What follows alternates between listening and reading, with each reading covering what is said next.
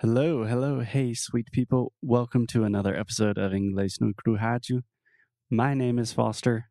This is our third time trying to begin this podcast. we have had some technical difficulties, but hopefully, I am here with Alexia. Yes, I'm here. okay, so just to explain a little bit, as most of you probably know, Alexia is currently in Portugal I am currently in the US. So we are recording podcast remotely, which presents a series of technical challenges sometimes. Yeah, sometimes. And for example, right now, we are having trouble on my end, I think, because I can hear myself. So every every time that I'm saying something, I can hear it double. Well, that's good to double check your English. so today the episode is completely about you, my love.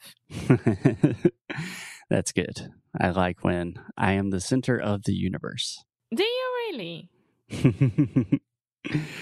so, this week on the show, we have been talking about quarantine, about our particular experience dealing with quarantine, separated as a couple. We've talked about some of the difficult things, but today we are not going to worry about the difficulties. We're not going to worry about the technical challenges. Today, we're staying positive and we're talking about one of my new hobbies, which is riding bikes. Yay! Yay. So, if you did not listen to the episode yesterday, we talked about the fact that my dad bought an electric bike, an e bike, and I've started riding it a lot and I really enjoy it. So if you did not listen to the episode yesterday, I recommend that you start there. Okay? Okay. okay. I am answering as everyone who's listening to us. Yes. So today, Alexia, I just wanted to talk about why I love riding bikes so much now. Um, kind of about hobbies more generally and why we learn new things in life. Like, what's the point? And just talk about it a little bit with you. Does that sound good? Yes. Cool.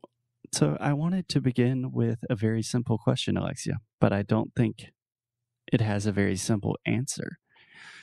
But I wanted to hear your opinion about why do you think we we start new hobbies? Like what's What's the point? I think it's because we want to feel good feel good about ourselves. I think that's a big part of it. Yeah.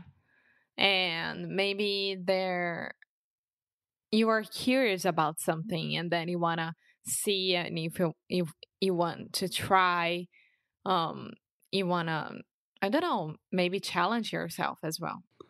Yeah, I think the challenge is a really important part. So that's perfect. So yesterday, Alexia, when I was riding my bike, technically my dad's e-bike, but I was riding a bike, and I had this memory of when I was in university and I was taking one of my first Spanish classes, and it was a class about Latin American poetry, essentially. So, poetry in Latin America, but predominantly the countries that speak Spanish. Okay. Mm-hmm. And my professor, one of my favorite people in the world, he started the class by saying, What is the point of poetry? Like, why are we reading old verses from people from different countries in Latin America like what's the point? It's really difficult. It doesn't really like serve any direct benefit in our lives. And i was thinking that's a good question. What is the point? Why are we doing this? And his answer is essentially that poetry is practice for life. I would say it's a also it's a cultural matter so i mean you can study the countries and what is going on during that time uh, when you a read cultural poetry. matter. Yeah. Yeah. Yeah. No, I definitely think there is a huge cultural aspect. But in almost every case, like, yeah, of course, learning Spanish poetry helps me improve my Spanish. It helps me learn about other countries and cultures. But if I really wanted to learn about the specific countries and cultures, I could study that directly. I could study Spanish directly, and that would be much more efficient. So, why are we doing this weird process of trying to deeply understand difficult poems? That was kind of his point. Does that make sense? Yeah. I mean, it's a é uma questão muito filosófica, but yeah, I do understand his point. Yeah, so he said that poetry is practice for life. So we read poetry about life, death, love, loss. And even if we haven't experienced these things personally or directly, it helps us kind of practice with processing those emotions and those challenges that everyone faces in life. And at the time, I understood it, but it did not like really, really connect with me. And yesterday, when I was riding my bike, I was thinking, what's the point of this? Like, why am I doing this? I'm not going to be a professional cyclist. I'm not particularly good at this. Um, yeah, it's like good exercise, but if I really wanted to improve my physical health, there are a lot more effective ways to do that. But sometimes it's not about that. It's like you want to feel good doing that.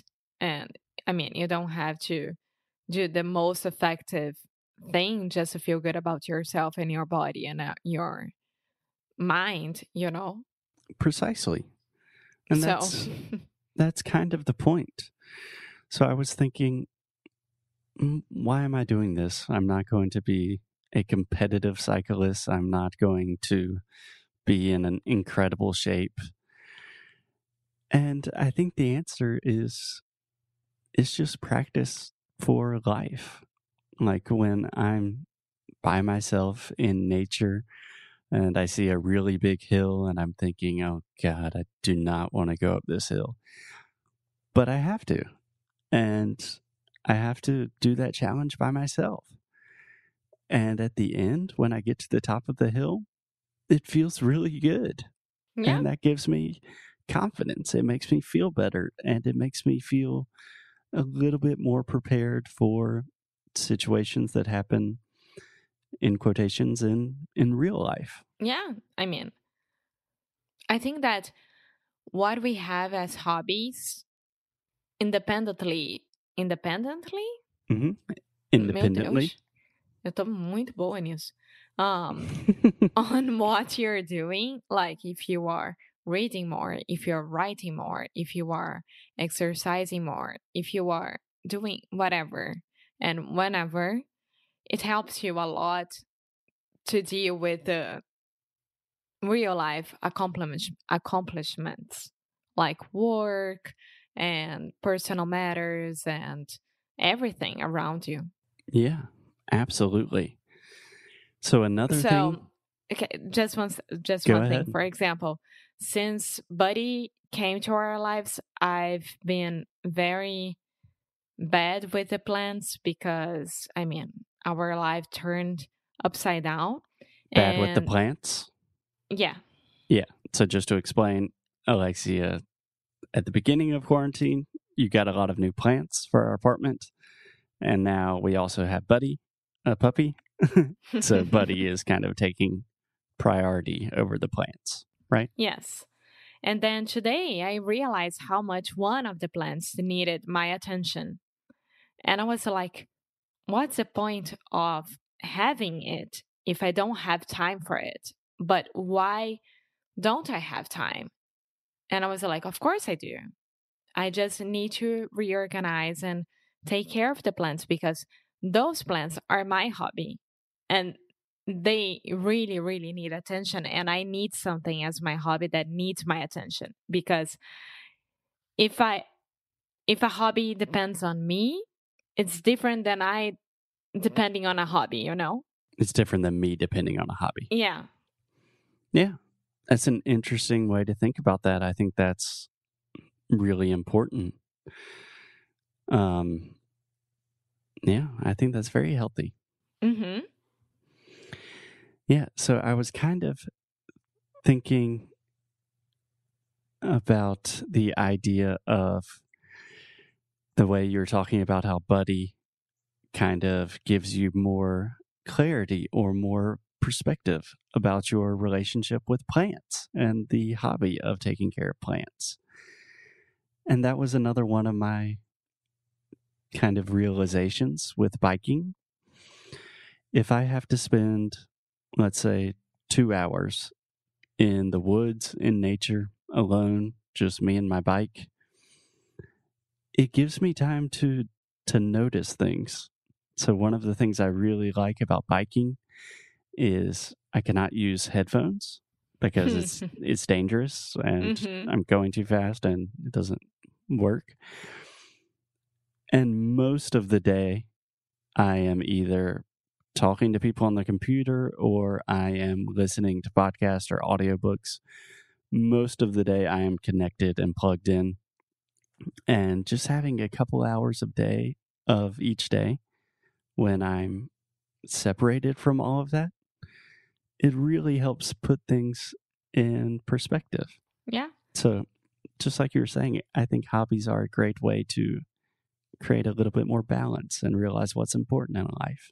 And now you understand why I don't listen to podcasts, even music sometimes when I go into our co working or somewhere, because I like to be connected with the outside.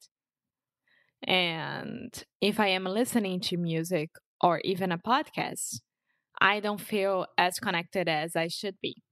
Absolutely. Yeah. So, I think there are plenty of different ways to connect this idea of learning new skills or developing new hobbies to learning a new language. So, a big one that immediately stands out to me is just putting things in perspective and thinking about why are you doing something. So, in my case, when I'm riding a bike, it gives me time to think. It makes my body feel better. It makes my mind feel better. And it helps me prepare for a lot of challenges in life. And I think learning a new language, it does all of those things as well. If you are making a lot of progress in a new language, perhaps you have a conversation with a native speaker. After, you feel much better. You feel like you accomplished something, and that helps you accomplish more things in different parts of your life. So it's really just a positive cycle of feeling better and feeling more prepared for life. Yeah, it's a good way to, to think because people do that in different ways. So, I mean, there are a lot of people that still struggle to talk to a native speaker and i i totally get it but again that's a way of understanding how you are as a student and what you need to be aware of like what you need what you need to improve and i mean if english if english is your hobby you need to put some practice on it because there are no hobbies that don't need practice. All of them, they need practice if you think about. Exactly.